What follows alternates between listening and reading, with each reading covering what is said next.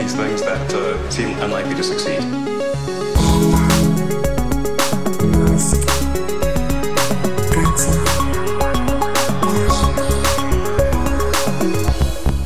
Bienvenidos a un nuevo episodio de Elon, el podcast en el que hablamos de las empresas, las compañías, todo lo que tenga que ver con Elon Musk. Conmigo está Matías Sabia, yo soy Alex Barredo. Matías, ¿qué tal estás? Hola, hola a todos, perdonad por el retraso, pero bueno, llevamos esperando ya una semana y pico que tenga lugar este lanzamiento de, la misión Starlink, la misión del Internet satelital que planea montar SpaceX en la órbita terrestre, pero se lleva retrasando una semana y pico, así que nada, vamos a hablar de otros temas que hay mucha tela que cortar cuando se trata de Tesla. Sí, o sea, lamentablemente tenemos que seguir hablando de Tesla, una de las compañías para mí la más interesante, todas las que tiene, aunque SpaceX es como la más emocionante, pero a nivel de interés del día a día sigue siendo Tesla. Y es que ha perdido como un 30% en bolsa, tiene una caída, está teniendo bastantes problemas. Comentábamos que ahora se acaba Juego de Tronos, pero comienza este Juego de Tronos interno dentro de Tesla con un montón de cosas que comentar. Bueno, si las cosas están mal en Desembarco del Rey, no te puedes imaginar cómo están dentro de Tesla porque en un email de Elon a todos los empleados ha anunciado una reducción de costes y cito textualmente hardcore. Hardcore. Hardcore. El, el email ya empieza mal porque empieza diciendo Elon, es extremadamente importante examinemos cada gasto de Tesla sin importar cuán pequeño sea asegurándonos de que sea crítico. ¿Qué significa esto? Que a partir de ahora el, jefe financiero de Tesla y el propio Elon Musk van a revisar personalmente todos los gastos de Tesla, desde salarios, viajes de empresa, hasta las piezas que compran para fabricar los coches. ¿Por qué? Porque cada pequeña pieza, aunque cueste 10 centavos de dólar, si lo multiplicas por el número de coches que hacen, pues dice Elon que por ahí pueden ahorrar. ¿Y por qué necesitan ahorrar tanto? Porque Tesla está perdiendo 200 millones de dólares al mes que es una barbaridad. El agujero este lo están intentando tapar con una ronda de inversión, eh, una serie de inversores, incluidos el propio Elon, han invertido o donado, no sé cómo llamarlo. Es un, han, levantado deuda, bueno, han levantado capital en forma mixta entre deuda y acciones. Pero en general, bueno, lo que comentamos hace unos episodios, necesitaban solicitar más capital, se estaban ahogando, necesitaban más y han tardado muchísimo más tiempo en pedirlo. Esto es un, acontecimiento financiero que tenía que haber ocurrido hace un año. Ahora Tesla está en una situación mucho peor, que es lo que les ha forzado, uno, acabar pidiendo el dinero y dos, hacerlo en peores condiciones eh, en las que van a tener que devolver más dinero o intercambiarlo a peor aún, ¿no? Por más acciones y como la acción está cayendo, pues más difícil va a ser todo esto. Una mala decisión tras otra, sin ninguna duda. La acción a niveles de 2017-2016, la acción a niveles de hace tres años y eh, la deuda esta que han adquirido, los inversores han puesto 2.400 millones de dólares que según Elon, con eso siguen a flote 10 meses más. Curiosamente, esta, esto es lo que más, eh, digamos, es un, un puzzle, una duda que es compleja, porque la cifra que él ha dicho, oye, tenemos este dinero para estar a flote 10 meses, dice a finales del trimestre anterior no está incluyendo esta ronda de financiación, es decir, todos estos 2.400, 2.700 millones de dólares, no están contados en los cálculos que ha hecho Elon. ¿Por qué no los ha metido? Es decir, ok, hace un poco comentábamos cuando salieron las ventas de Tesla, no sé qué, hace dos episodios. Os estáis quedando sin dinero, chavales, no sé qué, no sé cuánto, tal. Se ha demostrado que obviamente, bueno, no es una cosa que se ha demostrado, quiero decir, está ahí en los, en, los resultados financieros, no es una cosa que nos estemos inventando o elucubrando. El gasto de Tesla, a no ser que empezara a sacar beneficios constantemente durante el resto de trimestres, que no lo va a hacer, se les estaban acabando las reservas, ¿vale? ¿Por qué no estás contando con estos nuevos 2.400, 2.000 y pico millones de dólares como tus reservas? ¿Sabes? ¿Y qué está ocurriendo? Y es que todas estas cosas financieras eh, me dan muy mala espina. Me dan muy, muy, muy, muy, muy mala espina, sinceramente. No sé a ti, Matías, qué es lo que te parece, pero vamos. Bueno, yo creo que la compañía se está desmoronando delante de nuestros ojos y para colmo, la semana pasada, nuevo accidente mortal con el autopilot activado. Una, una noticia que salió en todos los, informativos. Mi suegra me dijo, oye, cuidado con esto si vas a probar el, el Model 3 porque ha habido un accidente. Eh, la cuestión es que el accidente es exactamente el mismo que ocurrió hace tres años, en 2016, eh, exactamente el mismo accidente. En este caso, un hombre de 50 años en Florida eh, activa el autopilot y 10 segundos después está debajo de un tráiler, de un camión. Que se está cruzando, ¿no? En la carretera, es decir, está en perpendicular. Exactamente. El accidente fue a 100 kilómetros por hora el, tráiler arrancó el techo del coche y el coche pasó por debajo del camión. El hombre murió y, según esta investigación preliminar, Autopilot no hizo ninguna maniobra para evitar al camión. El hombre tampoco, parece que no tenía las manos en el volante, pero eso, 10 segundos antes del impacto, activó el autopilot. En 2016, mismo accidente, un hombre de 40 años, también en Florida, murió de la misma forma, dos minutos después de activar el autopilot en un Model S. Un Model S, atención, porque el autopilot era una tecnología completamente distinta, era la versión 1 basada en tecnología Mobileye. Sí. Recordemos, Tesla rompió con Mobileye y desarrolló su propio sistema tras el accidente, que es la versión 2 de este Model 3 que ha chocado ahora contra un camión. Mismo accidente, parece que no arreglaron lo que, lo que sea que hubiera pasado. O sea, en, aquella, en, aquella ocasión, en aquella ocasión dijeron que el Model S no había sido capaz de reconocer el camión blanco en contraste con el cielo azul, con el contraluz, el sol brillando. Y eh, en aquella ocasión las autoridades pues, exoneraron un poco a Tesla porque el conductor no estaba prestando atención y pues, según la, la ley, eh, Tesla no, no es culpa del autopilot, es culpa de este hombre porque no eh, siguió la normativa que te dice, oye, tienes que estar atento, tienes que tener las manos en el volante. Y el problema, eso, exactamente el mismo accidente, no han solucionado, el autopilot sigue, sigue sin ser capaz de detectar este, este camión en perpendicular y, bueno, esto también ha afectado a la acción de Tesla en, esta la semana pasada. Yo creo que esto es eh, malas noticias, es decir, ¿no? A, perro viejo todos son pulgas, se dice así el refrán. Y, aquí le está ocurriendo lo mismo. Y es muy preocupante lo que dices tú de que dos versiones diferentes de Autopilot, software totalmente distinto, haya sido eh, incapaz de responder o haya caído ante el mismo, ante la misma trampa.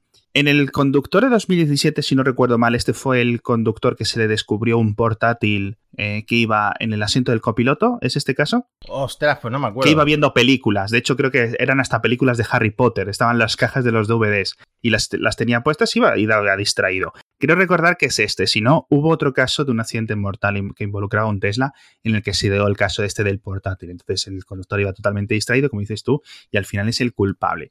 ¿Qué es lo que ocurrió realmente o qué es lo que sospechó, qué es lo que se sospechaba el, fallo técnico? Bueno, obviamente, como hemos comentado y como presume Elon, los Tesla no tienen LIDAR, con lo cual eh, la colisión es, digamos, o sea, los objetos frontales los detecta con dos formas. Uno de forma gráfica, unas cámaras que observan lo que hay y con unas redes neuronales lo analizan y deciden qué es lo que hay, y luego con unos radares, ¿vale?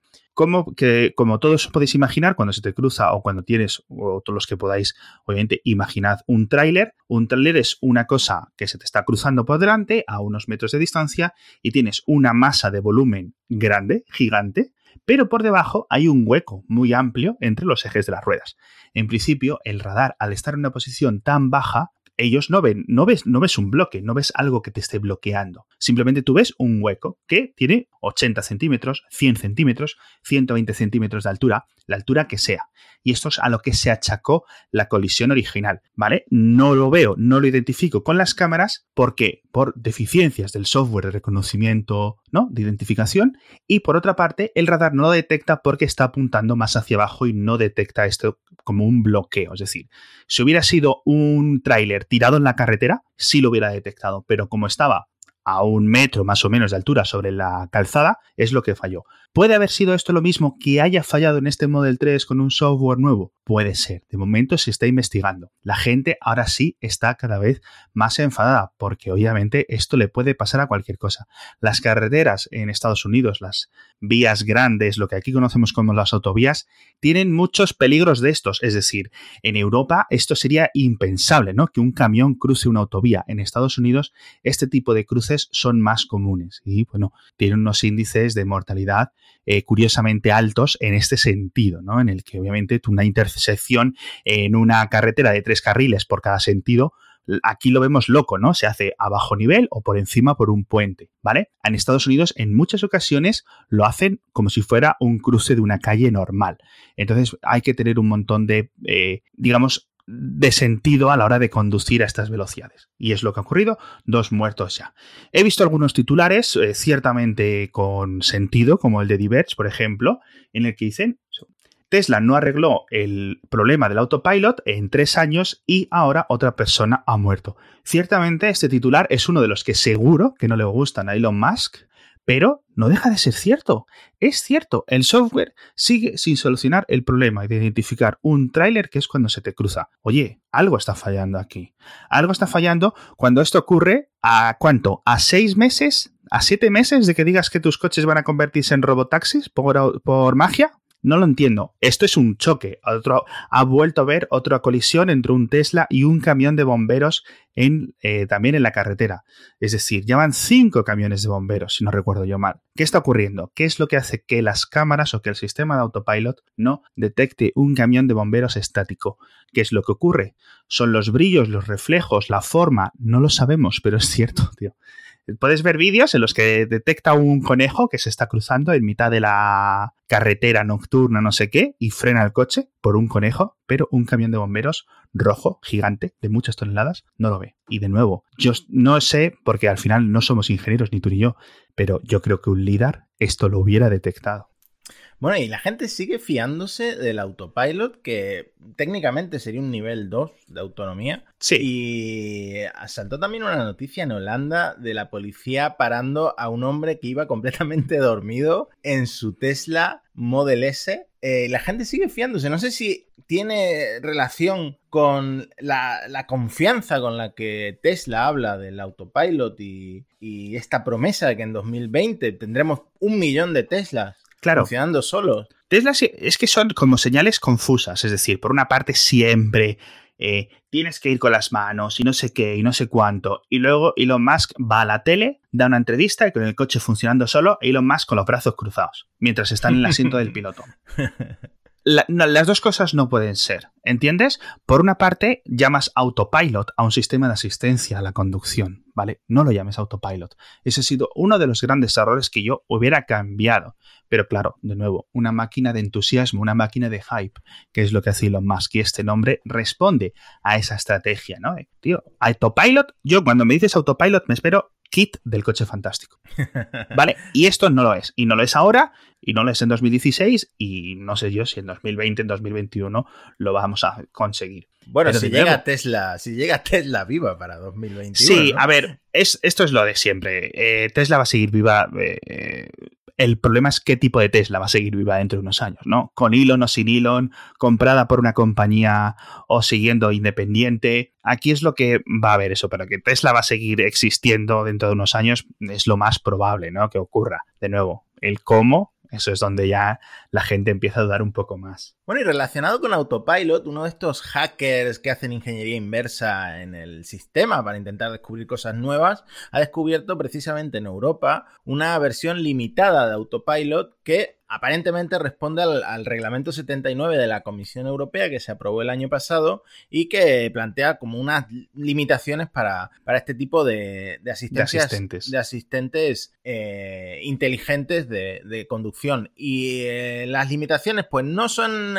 eh, muy significativas, excepto una, por ejemplo, una de las limitaciones, aceleración lateral máxima de, de, 3 metros por segundo al cuadrado, cambio de carril en menos de 5 segundos desde que se señaliza el cambio de carril, y luego una que sí tiene importancia, el estacionamiento por control remoto solo se puede hacer un máximo de 6 metros. Es decir, ahora el Tesla en Europa te obliga a tener el teléfono eh, conectado por Bluetooth, suponemos que para cumplir con esta distancia, y eso que veíamos en los vídeos de que puedes estar a 50 metros y, llamar a tu Tesla o controlarlo con el teléfono. Eh, no, tienes que estar a 6 metros, es decir, tienes que estar al lado. Es decir, en Europa no lo vamos a tener, ¿no? En principio no por el tema del reglamento 79. Claro, yo sinceramente mm, esto lo veo bien. O sea, es una limitación que tiene sentido. Viendo las cosas que no puede evitar el autopilot, ¿vale? Por mucho que vaya a 3 kilómetros por hora en un parking que no sé qué, no sé cuánto. No sé si hemos visto el otro día un tweet, un par de tweets de alguien que se le había chocado el coche en un, en un aparcamiento de estos típicos de un Walmart o de un lo que sea, y dices tú, jolines, tío, si a 4 kilómetros por hora eres incapaz de detectar todos los choques, no sé si a 100 me fío, ¿no? Yo en mi prueba, o sea, te digo, yo me fiaba del autopilot, los unos segundos iniciales, un poco de canguelo, ¿no? Un poco de lano prieto, pero más allá de eso, mi sensación fue de seguridad casi total. Un par de veces que te pierde el S, pero siempre una respuesta rápida para que a mí me dé tiempo a volver a controlar el volante. Porque mi sistema, mi pensamiento, mi sensación cuando lo estoy conduciendo con el autopilot es que yo estoy conduciendo. Simplemente el coche va atento también, ¿vale? Esa es la sensación con la que tienes que montarte en un autopilot. Pero como no se llama autopilot, como se llama autopilot, mucha gente se ha flipado. Y es cierto que al final, a la base de que estar eh, conduciendo los meses y meses y meses, la gente se confía. Y eso es lo que no queremos que haga la gente, que la gente se confíe. Has dicho de este paisano en Holanda que se ha dormido, otro paisano hace unos pocos días también en California, creo que lo detuvo la policía cuando iba borracho, dormido eh, con un coche en autopilot, que dices tú, vale, es más seguro, obviamente es más seguro que tengas esta redundancia, pero es una redundancia, el conductor tiene que seguir. Y de nuevo, volvemos a insistir en lo del DMS, los sistemas de monitorización del conductor. Tiene que activarlos, tiene que construirlos, tiene que añadirlos. Tesla son muy importantes que la persona que vaya en el volante esté permanentemente atenta a la carretera. Y ya está, no hay vuelta atrás. Cada persona muerta es una persona que se podía haber evitado porque Tesla o bien hubiera puesto LIDARs o bien hubiera puesto eh, un sistema de DMS, una cámara interna que es relativamente barato de incluir. No es exclusivo el, motivo de la muerte, de, la falta de estos dos sistemas técnicos. La falta al final eh, siempre va a ser del copiloto, es decir, o sea, perdón, del piloto, del piloto humano. El LIDAR, perdón, el autopilot eh, no vio el camión, vale, pero el paisano tampoco lo vio. Esa sería mi conclusión, es decir, ostras tú, me puedo sentir mal, pero jolines, no lo sé. No lo sé, 10 segundos parecen pocos, pero es bastante tiempo, son muchos metros, ¿no? Para, para recorrer y a ver qué, dónde estaba viendo, qué estaba haciendo este paisano para no ver un camión 10 segundos después. A 100 kilómetros por hora son muchos metros, pero no son tantos metros. Entonces, bueno, eh, de nuevo, un poco complicado. Si quieres, me he quedado con una cosa de hablar de lo del principio. Estamos hablando de recorte de gastos, no sé qué. Y a lo mejor que esté Tesla gastándose una millonada en abogados, teniendo que defender a Elon porque se, no es capaz de cerrar Twitter o de desinstalárselo del móvil, eso es un gasto que hay que recortar. A lo mejor, no sé, vamos, es que no entiendo que ahora estemos eh, o que se esté ahí mirando todo pormenorizado y luego este tío aquí haciendo un poco lo que quiere en su Twitter. Parece que se ha corregido un poco, pero desde que se firmó el acuerdo, ¿sabes lo que ha ocurrido, no? No sé si te has fijado. Elon está tuiteando desde la cuenta de Tesla. Sí, Y un montón de memes y un montón de posting en vez de estar poniéndolos desde la cuenta original, desde su cuenta propia, los está poniendo desde la cuenta oficial de Tesla. No sé si es que se cree que es un tío inteligente, en plan, soy el más listo de la clase y así nadie me va a pillar, pero hay un montón de cosas que, las que ha ido a ponerlas en la cuenta de Tesla. Hay mucha más actividad en la cuenta de Tesla desde hace unos días que antes. Yo de los tweets que he visto tampoco hay nada que me parece grave o que esté incluido dentro de eh, los conceptos que están incluidos en el acuerdo, ¿vale? Es decir, nada de información financiera, nada raro, no sé qué, no sé cuánto. Pero, ojo, ¿no? O sea, quiero decir, como que te echara un poco todo. Es decir, este, esta sensación, al final Elon siempre puede ser su propio peor enemigo, ¿no? Como recordamos también ha ocurrido en una llamada, ¿tú esto lo escuchaste? La llamada con los periodistas para hablar de Starlink. Sí, que colgó, colgó la llamada cuando le preguntaron por la nave Dragon que explotó. O sea, ¿cómo? O sea, estás hablando con los periodistas, date un segundo, tío, es normal que te pregunten. No hagas un Pep Guardiola, ¿sabes? Eh, que si no te preguntan, o un Mourinho, tío. Si no te gusta lo que te preguntan, te coges y te vas. Tío, si te ha explotado una nave y la gente te pregunta por ellas, y es una nave con financiación de la NASA, financiación pública, yo creo que los periodistas tienen más que derecho a preguntarte el tema. Quizás no sea el mejor momento, pero no cambies de tema. Sí. O sea, no, no cierres la conversación. Por cierto, el vídeo de la nave explotando, que es muy espectacular, desapareció de las redes sociales. Suponemos que ese vídeo se filtró de alguna forma que SpaceX no quería que se filtrara y ya se ha encargado de, borrar las copias que se habían hecho más virales. No jorobes, eso no lo había visto yo. Ay, sí, sí, sí bueno, hablando de, este nuevo Elon en, Twitter que se tuitea a sí mismo desde la cuenta de Tesla y tal, creo que viene a cuento hablar del el deepfake ese que han hecho de un bebé con la cara, con la cara de Elon Musk porque eh, muy oportuno en, esta semana tan loca en Twitter para Elon. Sí. Vamos a dejar el este es un vídeo realmente, ¿no? Es como un minuto o algo así. Alguien ha puesto una foto de un bebé o de ¿Son varios bebés? Porque eh, creo que son bebés distintos, sí, no sé. Sí. Varios vídeos de bebés haciendo cosas así por casa y con, un, con este tipo de mecanismos de aprendizaje automático, aprendizaje profundo, etcétera, han sustituido la cara de los bebés por la cara de Elon. Y la verdad, oye, queda gracioso, ¿no? Bueno, momento prensa rosa. Eh, al final, Elon tendrá que ir a juicio con el hombre este de la cueva de Tailandia, el británico eh, Ben Answorth, porque los abogados de Elon querían que se desestimara la demanda de este hombre, de este británico. Eh, que estaba en Tailandia, sí. Sí. Bueno, eh, si quieres lo resumimos brevemente. Sí. Eh, el, rescate de los niños, este, el equipo de fútbol de los niños de tailandeses que se quedaron encerrados en, una cueva. ¿No han hecho película de esto aún? Porque de están, los... están en ello, están ah, en sí. De los mineros chilenos se hizo la película como que faltaban tres mineros aún por salir y ya estaban rodando, tío.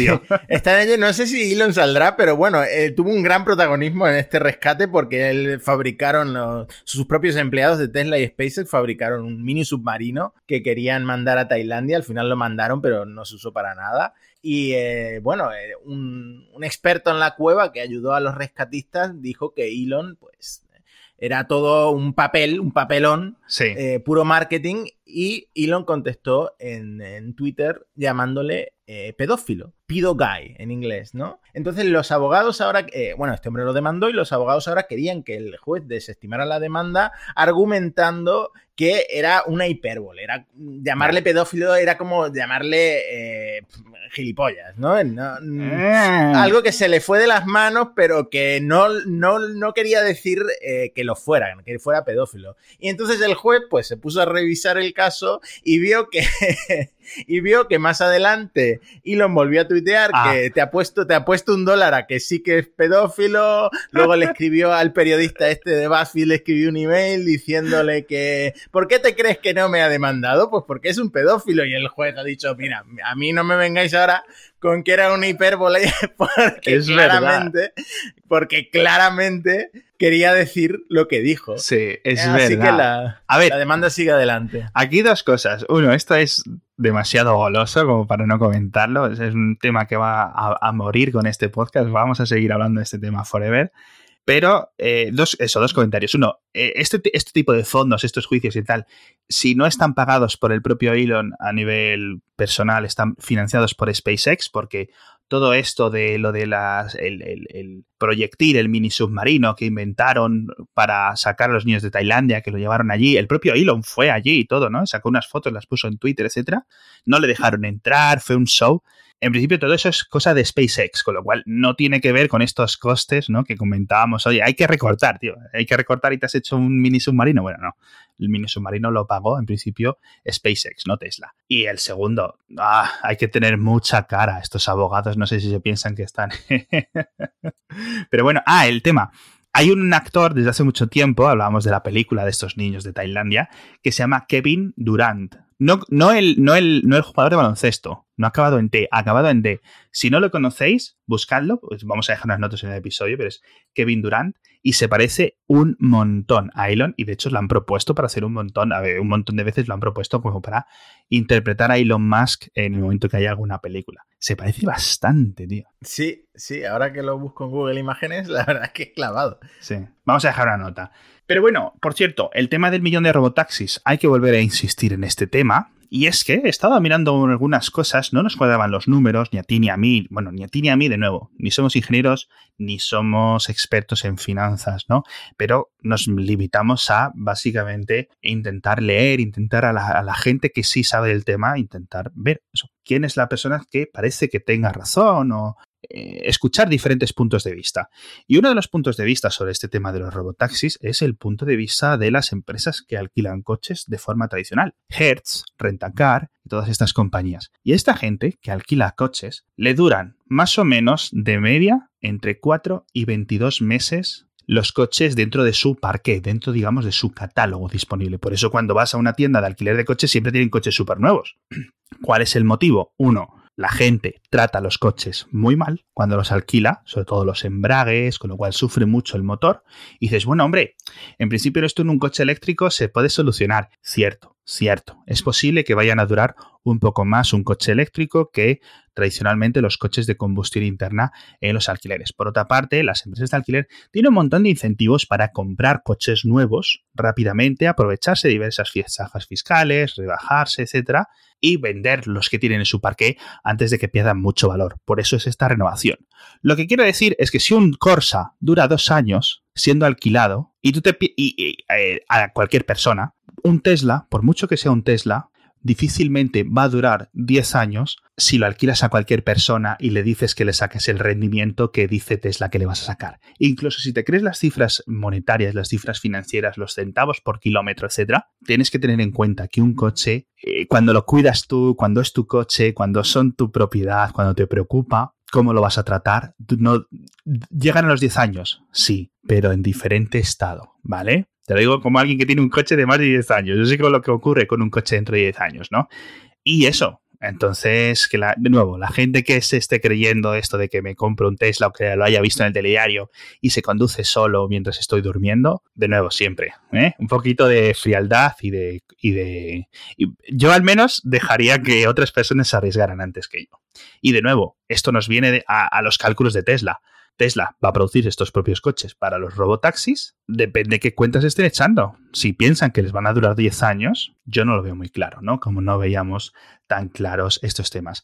Y para acabar un tema, Matías, que comentábamos hace un tiempo, ha estado haciendo un montón las rondas, un estudio dentro de Estados Unidos, eh, perdón, dentro de Alemania.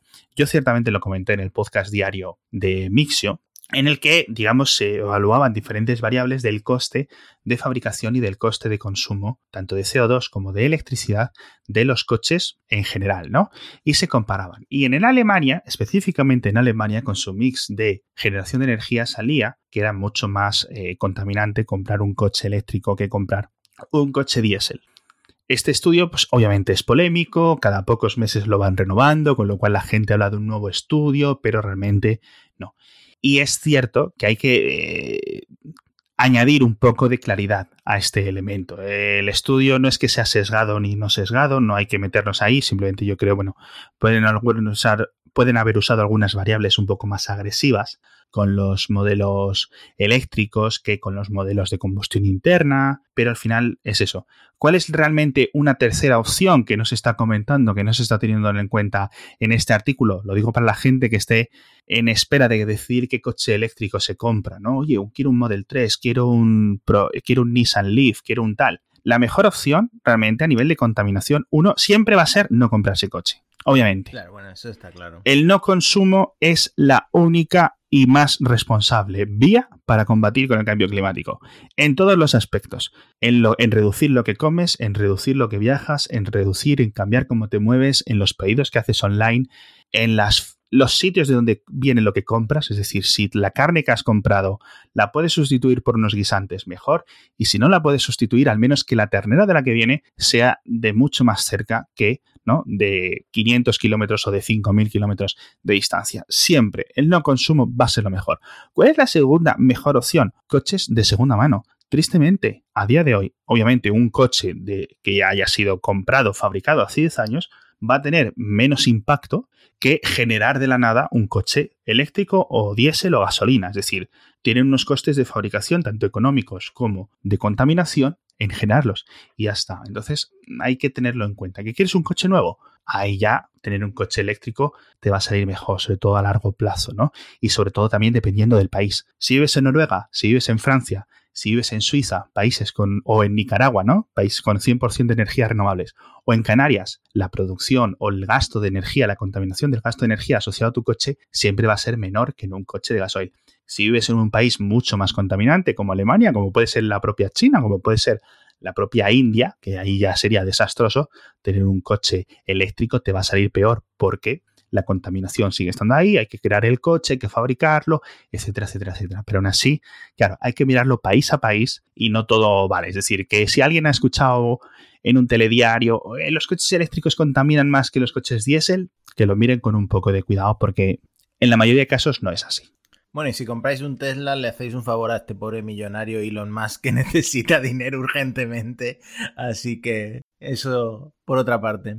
No querría cerrar el podcast sin pediros que por favor eh, veáis el próximo lanzamiento de SpaceX porque es uno de los más interesantes en los últimos meses, en los últimos años, porque es el lanzamiento, el primer gran lanzamiento de Starlink, esta constelación de satélites, de miles de satélites que quieren ofrecer Internet de banda ancha desde la órbita baja terrestre, Internet barato, asequible, no como el Internet satelital que conocemos. Hay que tener en cuenta que hoy en día solo hay 2.000 satélites activos en la órbita terrestre y lo que propone SpaceX es lanzar mm, un total de 12.000. 12.000 satélites eh, para dar cobertura de Internet eh, desde un montón de planos orbitales a un montón de zonas incluso rurales y en esta primera fase quieren lanzar 4.425. Bien, la foto que ha subido Elon a Twitter de, la cofia del cohete, de la carga útil del cohete es impresionante porque hay 60 satélites perfectamente apilados, eh, no cabe un alfiler en este Falcon 9 y es eh, muy interesante porque no se sabe cómo van a desplegarse en el espacio, porque están muy juntitos y no tienen ningún mecanismo automático para desplegar. Eh, Elon cree que las cosas probablemente saldrán mal, lo ha dicho textualmente, probablemente va a salir mal. Es posible que algunos de estos satélites no funcionen, de hecho el lanzamiento se ha retrasado para actualizar los propios satélites, se ha retrasado una semana al menos.